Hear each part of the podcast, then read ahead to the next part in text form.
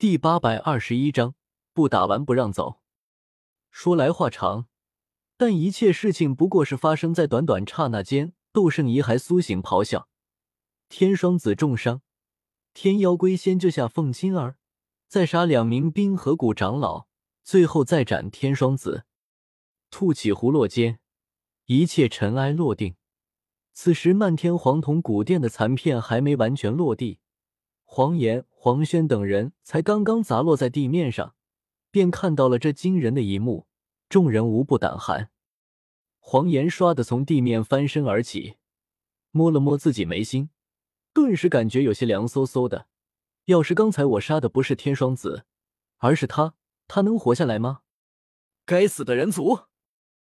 黄岩低低咒骂了句，胸口忽然一闷，低头竟然咳出来一大口鲜血。脸色也是瞬间面白如纸，吓得他连忙平心静气，同时服用下数枚丹药调气养伤。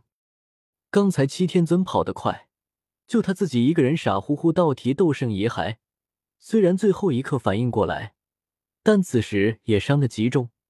要不是他有尊者修为，要不是天妖皇族肉身强悍，他可能真就死在里面了。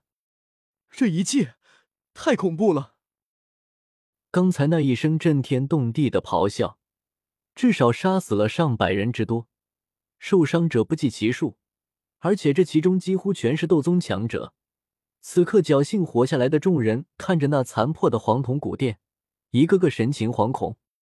然而他们很快就发现自己好像忘记了什么。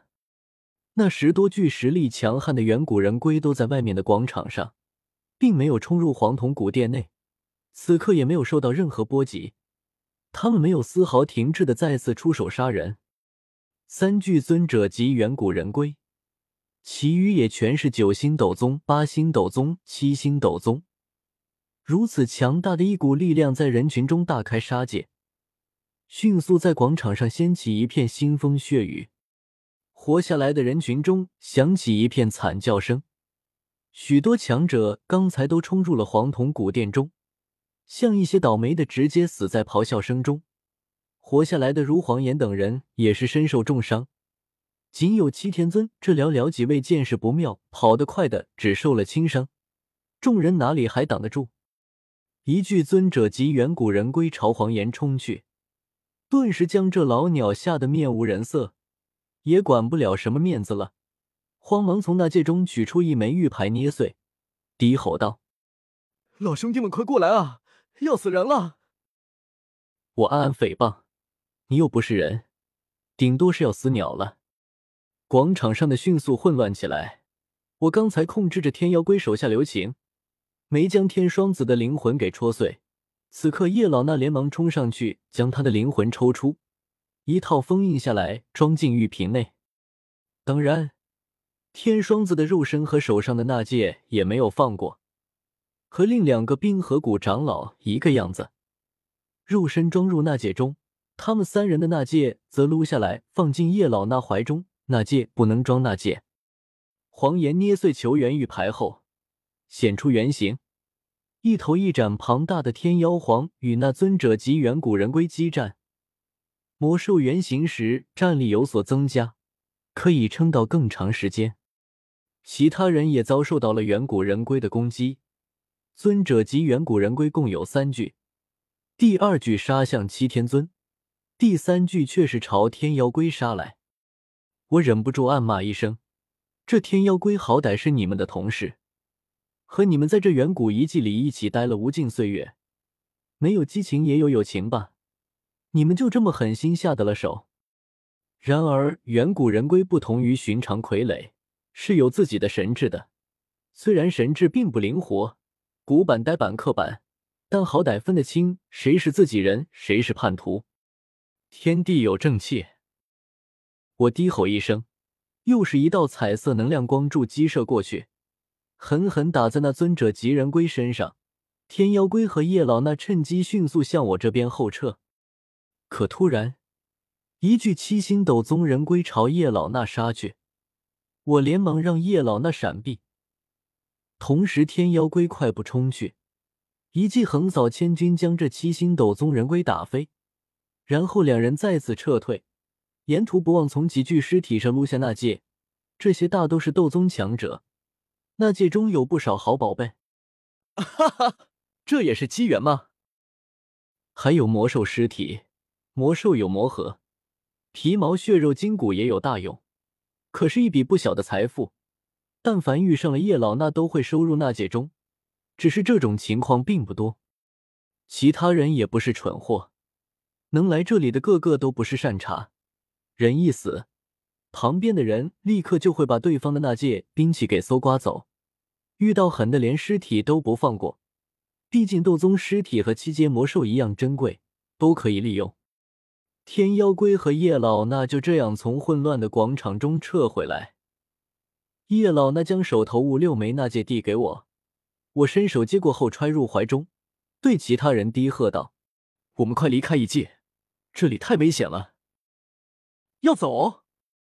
萧炎愕然，有些依依不舍的看了眼黄铜古殿，可也知道这座远古遗迹最珍贵的地方就是这里，连这里都搜刮完了，这座远古遗迹确实没什么好待的了，还不如趁着时局混乱快点离开。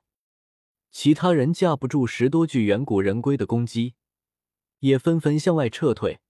这座庞大的广场周围足足有十二条大通道，三十六条小通道，道路四通八达，倒不会拥堵。我随便选了一条临近的小通道，便要带着众人钻进去。结果忽然整座广场一阵摇晃，这些通道上竟然有一层能量光照浮现，将通道给封堵住了。堵住了！我愣了愣，连忙让天妖龟上前。蓄势片刻后，重重一枪刺在光照上。下一刻，却见四面八方足足四十八条通道上的光照同时一晃，却是并没有碎裂。罗真脸色一变，沉声道：“不好，这四十八道能量光照恐怕是一体的，除非一击之下能同时击破所有的能量光照，否则恐怕打不破这东西。”我脸色阴沉下来。刚才天妖龟试过。这光照的防御力极强，恐怕得达到斗圣层次才能一击打碎四十八道能量光照吧。咔嗒，咔嗒，咔嗒。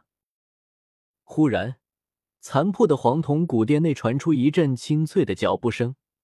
这脚步声并不响，可偏偏在这爆炸声、厮杀声、惨叫声交织在一起的混乱广场上，清晰传入每一个的耳朵，极其诡异。